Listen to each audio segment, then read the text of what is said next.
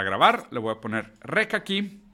Estamos oficialmente grabando. El audio se escucha bien, todo perfecto. Ahora sí, ¿cómo están? Muy buenas tardes, mi hermoso, sensual, bélico, cambiante y multipolar capital humano. ¿Cómo están, eh?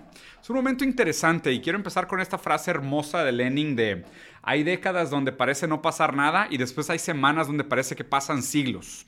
Y otra vez estamos en una de esas semanas donde parece que pasan siglos, el mundo se está moviendo de lugar y sinceramente me gusta, ¿eh? porque creo que rompe un poco como esta monotonía estática en la que estábamos, donde parecía que estábamos como en un ciclo y como que el hype de la semana era, ay, las Wachowski anunciaron Matrix 4, vamos a ver cómo arruinan otra de mis series favoritas. Ahora me da gusto, güey, que, parece que el, que el tiempo como que sí está pasando y las cosas se están moviendo de lugar. Digo, a ver, a ver dónde se acomodan las fichitas, ¿verdad? Y a ver si la Tercera Guerra Mundial no nos manda a todos a la chingada. Pero bueno, por el lado positivo, así evitamos Shrek, 4 y probablemente Matrix 5. Entonces todo tiene su, tiene su silver lining.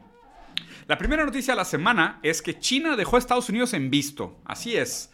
Eh, antiguas eh, coqueteos entre China y Estados Unidos terminan en que China ahora deja los mensajes de Estados Unidos en visto. China está ghosteando a Estados Unidos. ¿A qué nos referimos con esto? Obviamente, con todos estos movimientos que han sucedido las últimas semanas y el trabajo geopolítico diplomático sumamente maduro que ha hecho Pekín, ha desplazado a Washington como la antigua capital geopolítica del mundo. Ahora la diplomacia del mundo se hace desde Pekín, ya no se hace desde Washington. Para que se den una idea de qué me refiero con esto.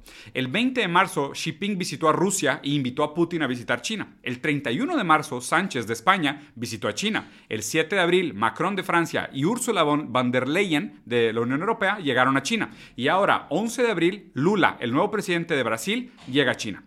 Esto significa, primero que nada, un cambio gigantesco en la estrategia geopolítica a nivel internacional. Y esto cambia el lugar geográfico más importante para la política de Washington a Pekín. Esta es la noticia más importante. ¿Qué significa esto para nosotros los latinoamericanos? Bueno, el poder hacer negocios con China es sumamente interesante en este momento histórico por una serie de cosas. Primero que nada es que el mundo se está desdolarizando. Poco a poco el dólar está perdiendo su poder y ahora el yuan o el renminbi, la moneda, la moneda china, es la que está ganando más fuerza. ¿Pero por qué? Primero que nada es que China tiene la capacidad de hacer muchos préstamos y, dar muchos créditos a países. China tiene más posibilidad de crédito que Estados Unidos y además tiene créditos baratos comparado con las tasas de interés que normalmente ofrecen la Unión Europea o los bancos americanos que tienden a ser sumamente caníbales y depredadoras para con los otros países que suelen ser el sur del mundo como África y obviamente América Latina. Los créditos que presta China tienen mejores eh, tipos de interés, lo cual es muy bueno para los países que están en vías de desarrollo. El siguiente es que eh, China, la manera como trabaja haciendo diplomacia con estos países es a través de la transferencia de tecnología. Normalmente cuando Estados Unidos manda negocios a países en, países eh, subdesarrollados como México, Brasil, Colombia, Bolivia, Perú y demás, lo que hace es que manda sus grandes plantas a maquilar de manera barata y hacer extratismo de materia prima, pero no hace transferencia de capital intelectual. Yo creo que un ejemplo sumamente reciente es la llegada de la planta de Tesla a México, ¿no? Como lo ha pasado en otros lugares. Claro, vienen estas grandes plantas, la gente se emociona y dice, uh, perfecto, viene Tesla a nuestro país, pero son plantas que son 90% automatizadas. Lo único que hacen es extraer la mano de obra barata y la materia prima y después se van y la plusvalía se va a los CEOs y a donde está registrada la empresa. China normalmente no hace eso. De hecho, hace poco será noticia que China instaló en Bolivia una planta de fabricación de baterías de litio, pero hizo transferencia de capital intelectual. Y aquí es donde quiero aseverar lo más importante, la fundamental diferencia, la manera en cómo China hace estos acuerdos comerciales y cómo Estados Unidos hace estos acuerdos comerciales. Donde el, primero, China, lo que está haciendo, por ejemplo, con Bolivia y le está planeando también con Brasil,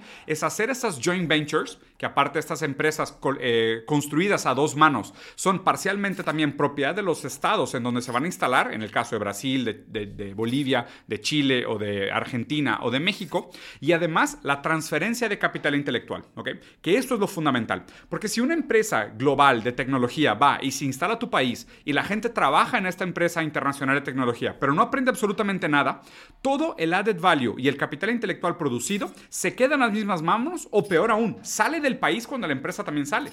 Y esto es lo contrario a lo que deberíamos de buscar. Lo que deberíamos de buscar es que cuando estas grandes empresas vienen a instalarse a nuestros países que tanto necesitan el desarrollo, lo primero que tenemos que exigir es transferencia de capital intelectual, porque así nosotros mismos desarrollamos nuestra propia industria y hacemos que nuestra industria pase de ser una industria simple a una industria compleja, que pase de ser una industria que solo hace extracción de materia prima y venta de mano de obra barata a ser una industria que hace realmente creación de valor agregado, porque con la creación de valor agregado vienen mejores empleos empleos, mejores sueldos y mejor plusvalía que se queda en el país a través de la recaudación fiscal y la generación de ganancia para las propias empresas.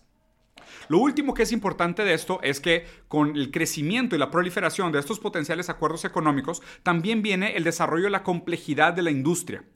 Uno de los, de los errores más comúnmente eh, cometidos por los gobiernos de izquierda en el último siglo, principalmente en América Latina, era apostarle al monoproducto, volverse dependiente en un nivel obviamente muy negativo y muy nefasto de una sola industria, ¿no? ¿Se acuerdan que le apostaban mucho a nosotros tenemos muchísimo petróleo, no necesitamos nada más? Y al no diversificar la industria, estos proyectos socialistas fracasaban, que es justo lo que China logró superar. China al principio vendió su mano de obra barata a cambio de valor, de valor agregado y capital intelectual y usando ese valor agregado y ese capital intelectual diversificaron sus propias industrias y a la larga se volvieron profundamente competitivos con los restos de los países del mundo. Entonces, el hecho de que Pekín esté desplazado a Washington como la central geopolítica del mundo, la central diplomática del mundo, esto también abre una perspectiva sumamente positiva para países como los nuestros en América Latina a desarrollar estas industrias complejas, a realmente industrializarnos, a realmente buscar el progreso económico y el progreso industrial a través de la productividad, pero también a través de la creación de capital intelectual que se quede en el país como plusvalía para que logre desarrollar el bienestar de los trabajadores que ahí residen. Entonces, esta es la primera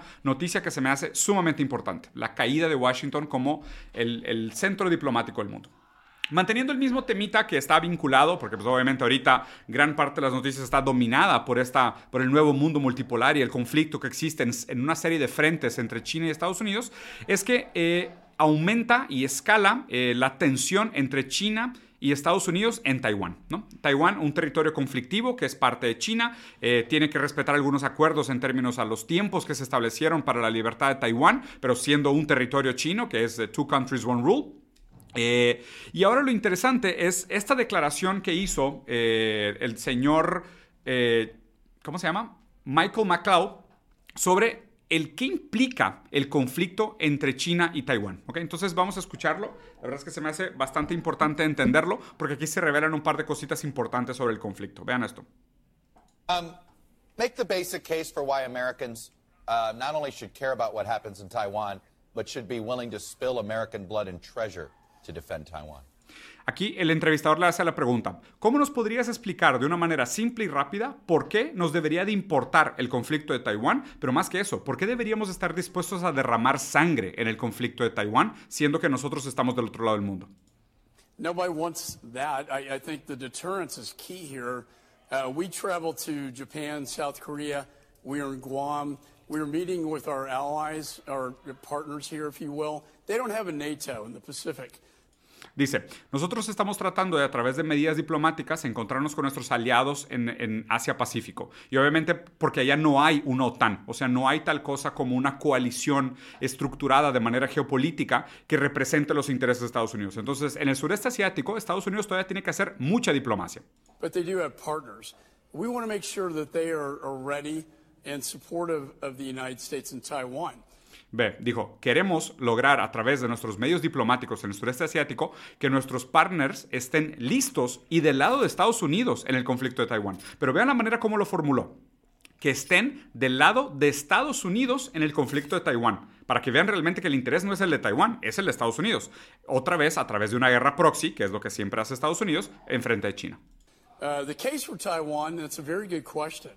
Uh, 50% of international trade goes through the international straits. But I think more importantly, um, you know, Chuck, is that the TSMC uh, manufactures 90% of the advanced uh, global supply of advanced semiconductor chips.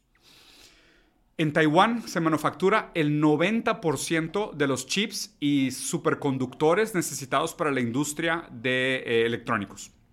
Esa es la clave de por qué Taiwán es un territorio tan importante en este conflicto geopolítico internacional. Yes. If, if China invades and either owns or breaks this, uh, we're in a world of hurt.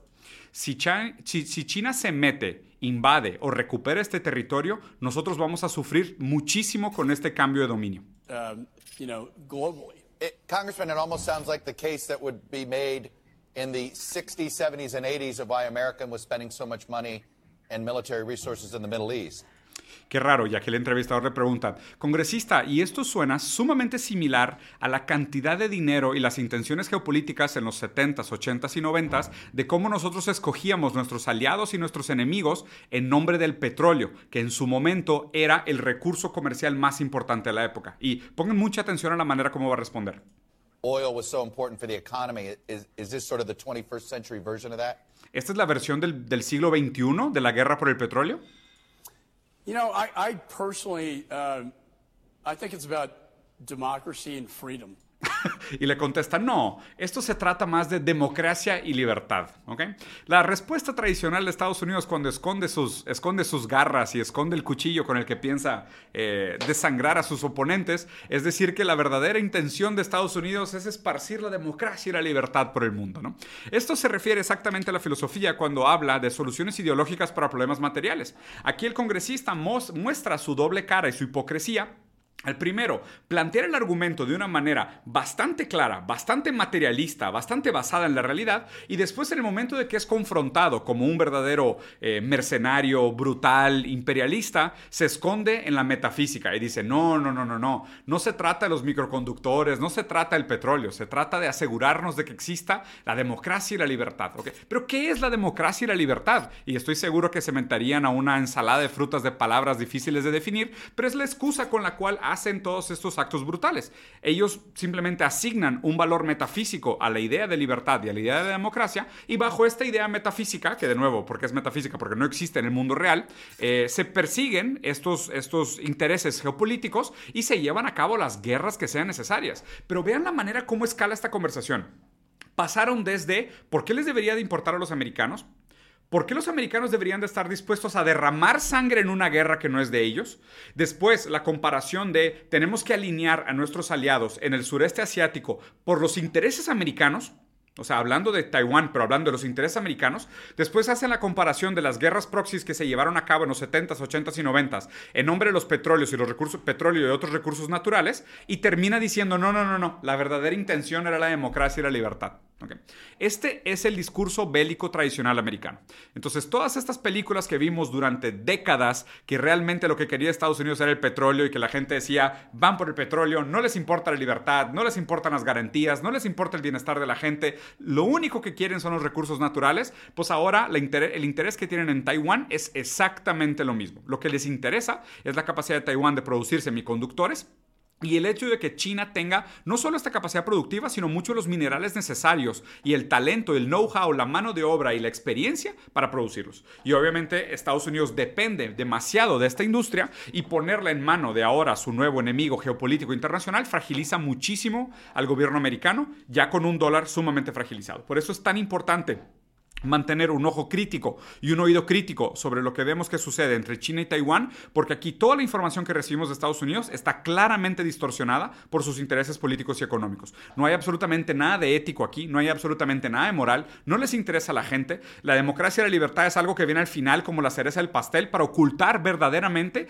las condiciones materiales y los intereses económicos y geopolíticos que motivan realmente esos conflictos. Bueno. Pasando de esto, quería platicarles de otra cosa que me parece muy importante, que es eh, las políticas de austeridad. ¿ok?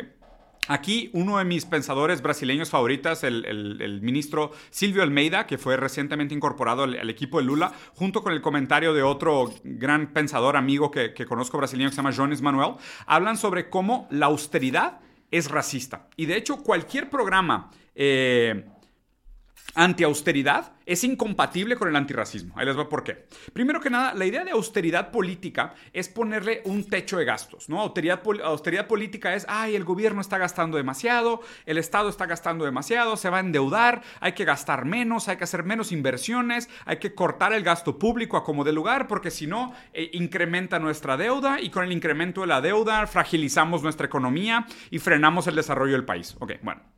El primer argumento que se hace aquí es que los primeros a sufrir las políticas de austeridad son los pobres, obviamente, ¿no? ¿Por qué? Porque el pobre, el trabajador, lo que comparte en común con la clase proletaria en general es que tiene que trabajar para sobrevivir, ni siquiera para vivir, para sobrevivir.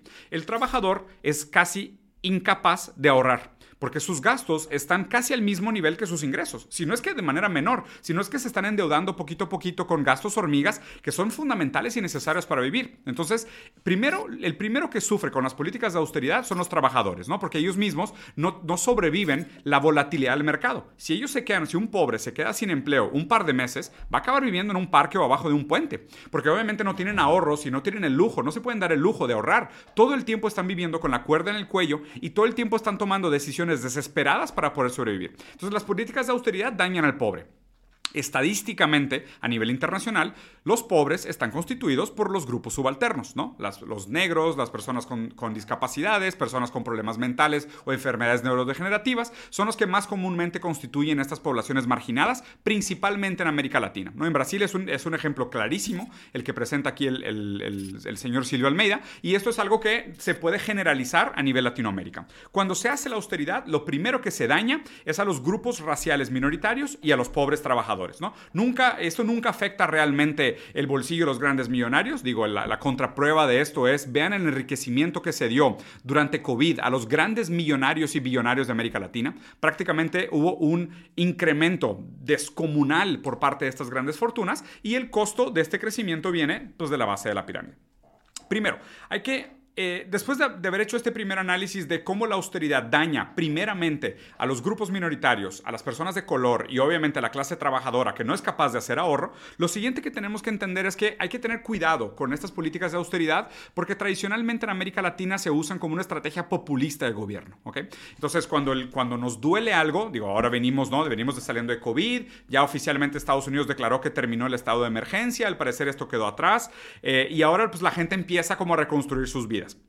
Dicen, oye, pues obviamente como durante el COVID el Estado tuvo que financiar el desarrollo de vacunas, la aplicación de las vacunas, las medidas de seguridad, las medidas de rescate para la gente, pues hay una deuda fiscal bastante grande, hay una deuda en el Estado bastante grande y pues como no están dispuestos a aumentar el nivel de recaudación porque nunca le dejan subir los impuestos a los ricos, porque los ricos patrocinan los, los partidos, entonces obviamente no, no, los dejan, sus verdaderos jefes no dejan a los políticos subir los índices de impuestos, entonces no hay, no hay suficiente recaudación fiscal y, al mismo tiempo pues queda un, un agujero grande en el gasto. Entonces inmediatamente sale la gente, los, liberales, a decir, no, no, no, no, necesitamos recortar el gasto estatal. Entonces ya definimos que esto primero daña a la gente. Lo segundo que pasa es que esto produce las condiciones ideales para que surjan políticos reaccionarios. ¿A qué me refiero? Acuérdense que de alguna manera el progresista es el que sueña con un futuro mejor y el reaccionario es el que trata de regresarte a una condición anterior que se vende a sí misma como mejor que la actual. Aunque los dos puedan ser un poco soñadores, ¿no? Ninguno de los dos es realmente materialista. Donde el progresista idealiza el futuro, el conservador idealiza el pasado, pero los dos idealizan de alguna manera, ¿no? Entonces, esto se presta para mucho populismo hablar de austeridad, porque unos te lo van a vender como, ah, no, es que si, adoptamos la austeridad, vamos a regresar a como estábamos antes, que es mejor, ¿no? Eso puede ser un discurso conservador. Por otro lado, un progresista pudiera decir, no, es que si adoptamos ahora una política de, no austeridad, eh, vamos a tener mejores condiciones materiales para el futuro y vamos a, poder eh, hacer inversiones mejores a futuro. Entonces, hay que tener mucho cuidado con esto de la austeridad porque fácilmente se puede instrumentalizar por prácticamente cualquier ámbito de la política. Lo que sí tenemos que hablar de la austeridad y cómo tenemos que combatirla. Cada vez que se habla de austeridad, nosotros tenemos que hacer referente a los índices de crecimiento histórico y cómo realmente es el Estado, es el que ha estado involucrado con el desarrollo de las grandes tecnologías que hoy hacen de nuestra vida mejor. El Internet, las computadoras, el celular, las energías, todo eso viene de la mano con grandes inversiones estatales. Grandes, grandes, grandes inversiones estatales. Ninguna de esas tecnologías tiene su origen puramente en el capital privado. Todas estas grandes tecnologías y esas grandes innovaciones vienen fondeadas por el Estado. Pero no solo eso, lo que tenemos que combatir de las políticas de austeridad es que dañan primero a los más débiles, a los más frágiles y a los más vulnerables. Nosotros tenemos que luchar por un Estado que constantemente esté haciendo inversiones por mejorar las condiciones materiales de la base trabajadora. Porque además lo que tienen que pensar es que cuando se habla de aumentar el gasto público, obviamente lo primero que se dice, no, no, ¿y la deuda internacional? ¿O cómo le vas a hacer con la recaudación? Que ahí lo que te están diciendo es, no le pidas más dinero prestado al banco, o sea, no le pidas más dinero prestado a otros países y tampoco aumentes la carga tributaria. O sea, realmente hablar en contra o a favor, más bien hablar a favor de la austeridad es hablar a favor del libre mercado o hablar a favor de los capitalistas o la inversión privada, porque lo que están tratando de evitar es un endeudamiento estatal que requiera más recaudación fiscal, o sea, más impuestos a los ricos, que haga que eso se pague el bolsillo público y de ahí se fondee lo necesario para la política eh, social. Entonces lo que tenemos que hacer nosotros es asegurar que esta inversión estatal afecte primero a la base trabajadora. Porque de nada sirve para nosotros medir el GDP o el tamaño del ingreso o del, del, tamaño del valor de un país en un sentido abstracto si esto no se refleja en un incremento de la calidad de vida de las personas y un incremento del salario de las personas que se vea transformado en poder de compra, poder adquisitivo que pueda realmente mejorar sus vidas. Paradójicamente, en el capitalismo constantemente se nos pide gastar para activar la economía, pero ahorrar para ser responsablemente, eh, para llevarnos de una manera responsable con el capital. Entonces estamos atrapados en este limbo súper raro, donde todo el tiempo es de que, oye, ¿y por qué el pobre no tiene educación financiera? Eh? ¿Por qué el pobre no ahorra? Digo, porque los sueldos están congelados desde hace décadas y como están congelados desde hace décadas y las cosas están cada vez más caras, pues al pobre no le alcanza absolutamente nada. Entonces, claro que con cualquier pequeño temblor o movimiento económico, el primero que sufre es el de la base de la pirámide. Entonces, tenemos que pelear en contra de la austeridad fiscal, pero también tenemos que exigir que aquello que se haga desde la política beneficie primero que nada a la base trabajadora y se vea reflejado en los sueldos y el poder adquisitivo a la base de la pirámide. No, no nos sirve un país que tenga muchísimos millonarios y billonarios si el poder adquisitivo y los sueldos eh, tradicionales de la gente están estancados. Lo que se tiene que ver aquí es la inversión en nombre de la calidad de la gente y en nombre de la tecnología como inversión para desarrollar la complejidad de la industria, que es lo que nos va a hacer eventualmente más competitivos. Bueno. Entonces, esta es la parte de por qué la, eh, la austeridad es una medida que siempre va de la mano con el racismo. El siguiente punto que les quería comentar, y este va muy, muy de la mano con lo que, con lo que decíamos antes, es esta frase que yo no sé si ya lo han escuchado, pero este video me encanta. Vean esto, dicen. Va a la cantina, hacen bien. Pues ya está, puñeta. Que la gente tiene derecho a divertirse porque el ocio es revolucionario. Esto es un a ver si acabamos ya, hombre. Eso. El ocio es revolucionario. ¿A qué se refiere aquí el maestro cuando está diciendo que el ocio es revolucionario? Bueno, de nuevo, bajo la idea liberal y del capital se nos vende la noción de la libertad, ¿no? Se nos habla de la importancia de la libertad, porque los liberales buscan más que nada esta libertad, pero casi siempre la buscan en un sentido metafísico. Ahorita lo que tenemos realmente nosotros en un capitalismo realmente existente, la libertad que tienes es la de trabajar todo el tiempo. La libertad que tienes es de instrumentalizar tus fines de semana para desarrollar talentos para ser más productivo. La libertad que tienes es de estudiar una segunda carrera. Eres libre de trabajar tres turnos. Eres libre de conseguir un segundo empleo. Eres libre de pedir, dinero imprestado. Eres libre, libre, libre. Pero eres libre siempre y cuando esa libertad se use para incrementar tu productividad y tu capacidad productiva. ¿Dónde está la libertad de no hacer nada? ¿Dónde está la verdadera libertad? La libertad fáctica, la libertad real, material, de decir, no quiero hacer nada productivo, quiero ir al antro, quiero ir al bar, me quiero quedar acostado, quiero descansar, quiero pintar, quiero escribir poesía, quiero hacer cosas que no necesariamente vayan de la mano con la lógica productiva del capital. ¿Dónde está la verdadera libertad en el capital si todo el tiempo, cada vez más, a la gente se le obliga, se le suyuga y se le esclaviza a instrumentalizar cada segundo de sus vidas en nombre de la productividad? ¿Somos realmente libres? ¿Dónde está la libertad esta que nos, que nos prometieron? Y en ese sentido, la libertad es un pensamiento y es un valor, un atributo revolucionario. Porque nosotros tenemos que pensar la libertad como un tipo de resistencia contra la propia lógica productiva del capital. Si nosotros lo permitimos, el capital como, como un sistema que tiene sus propias condiciones de éxito, se infiltra en nuestro inconsciente y transforma todas nuestras intenciones, captura inclusive nuestro deseo instrumentaliza nuestro deseo en nombre de la productividad. No sabemos lo esclavizados que estamos porque ni siquiera somos capaces de ver las cadenas que nos, que nos aprisionan. El hecho de que llegue el fin de semana y lo primero que pienses tú es la mentalidad de hustle y el grind mindset y estés pensando en cuál libro vas a leer sobre los hábitos de las personas altamente eficientes y productivas, eso quiere decir que aún a nivel inconsciente la lógica del capital te ha esclavizado. Porque ya ni siquiera te permites a ti mismo soñar con aquellas cosas que pudieran manifestar la libertad real de tu espíritu, porque todo el tiempo lo único que eres capaz de visualizar es cómo incrementar tu propia productividad. En ese sentido, si el ser humano no puede explorar su ocio, el hacer, el arte, las cosas que embellecen el espíritu y hacen que la vida valga la pena ser vivida, no somos más que esclavos del capital que todo el tiempo estamos condicionados para competir los unos con los otros para ver quién es el más productivo.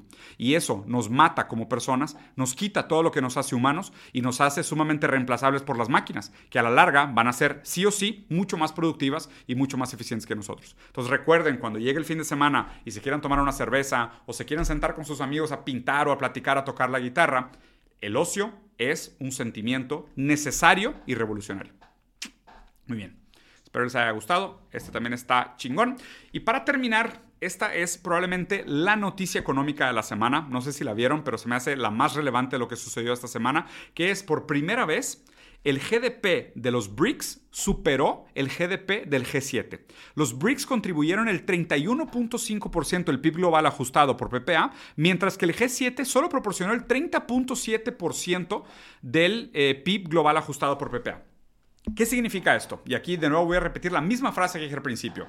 Hay décadas enteras donde parece que no pasa absolutamente nada y de repente hay semanas donde parece que pasan siglos. El hecho es que el dólar americano durante muchísimo tiempo tuvo como un monopolio hegemónico del poder global y además se usó como un tipo de divisa que funcionaba como una divisa de ahorro.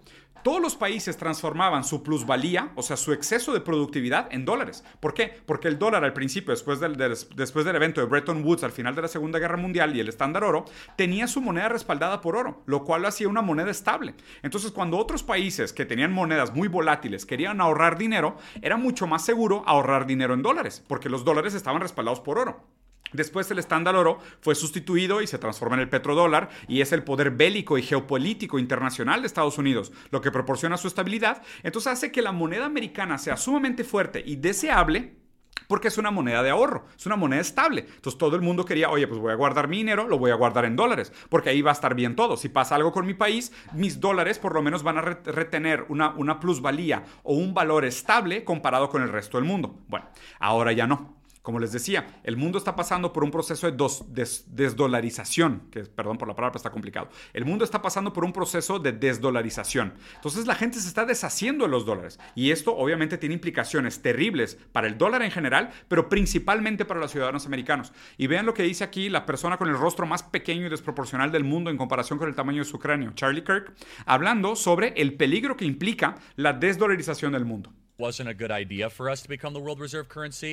However, it's a fact that if we stop being the world reserve currency, every single person in America gets significantly poor overnight. The ¿Escucharon? Si el mundo se desdolariza, inmediatamente lo que va a suceder es que va a haber un flujo gigantesco de moneda dólar de regreso a Estados Unidos, una inflación enorme y los americanos se van a volver más pobres, brutalmente más pobres de la noche a la mañana.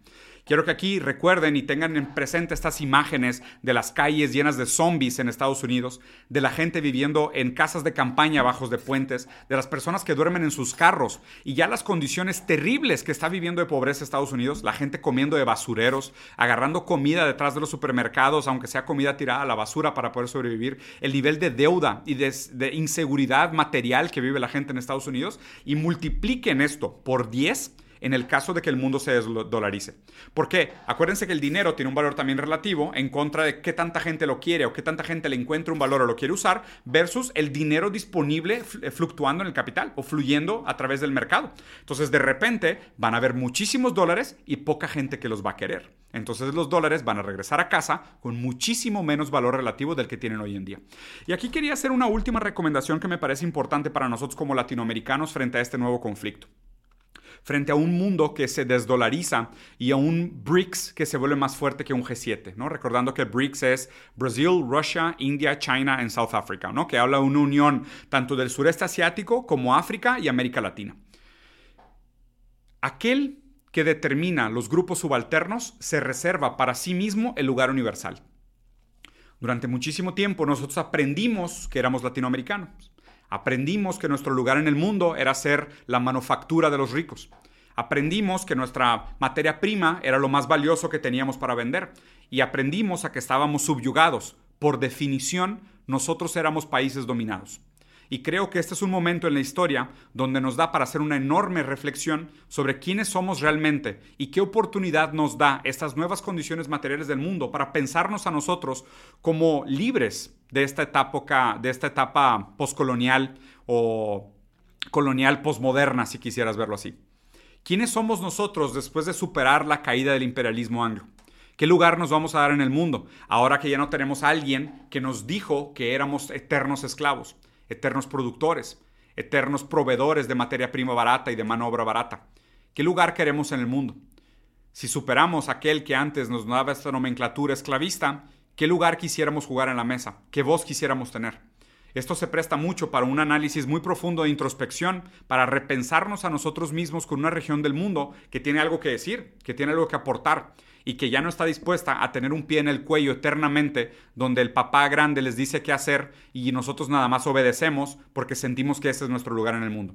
Acuérdense que adoptar el discurso colonial también de alguna manera nos coloniza mentalmente y nos hace inconscientemente esclavos eternos, porque la idea de ser subyugados es una parte tan importante de nuestra identidad como nuestro color de piel, como nuestro idioma, como nuestra bandera y nuestros símbolos patrios. Abandonar esta idea de que nosotros estamos eternamente naturalizados a ser colonizados y a ser sobreexplotados es también la necesidad ideológica de superar esta etapa colonial e imperialista. Pero bueno, los voy a dejar por aquí. Espero les haya gustado. Este es el review de noticias de hoy martes. Dejen como siempre sus comentarios, compartan. Voy a cortar un poquito y voy a estar haciendo un par de, grabaciones que necesito para editar estos videos, para que salgan los formatitos que han visto ustedes después. Y ahorita en un ratito regreso para jugar la temporada 4 de Overwatch y platicar con ustedes en el chat. ¿Vale? Denme como una media hora y ahorita vengo. Capitán Hermano, siempre un gusto estar con ustedes por acá. Ya llegamos al millón de suscriptores en YouTube, por lo cual los felicito y les agradezco por todo el apoyo. Llegamos al millón de seguidores en TikTok, lo cual me, no sé exactamente qué decir. Espero que pronto seamos, este, pues, por lo menos unos 100 mil acá en Twitch, que estaría chingón. Y nada, sigan, este, sigan mandando sus preguntas y comentarios. Siempre les agradezco. Los quiero mucho. Cuídense, capitán hermano. Adiós.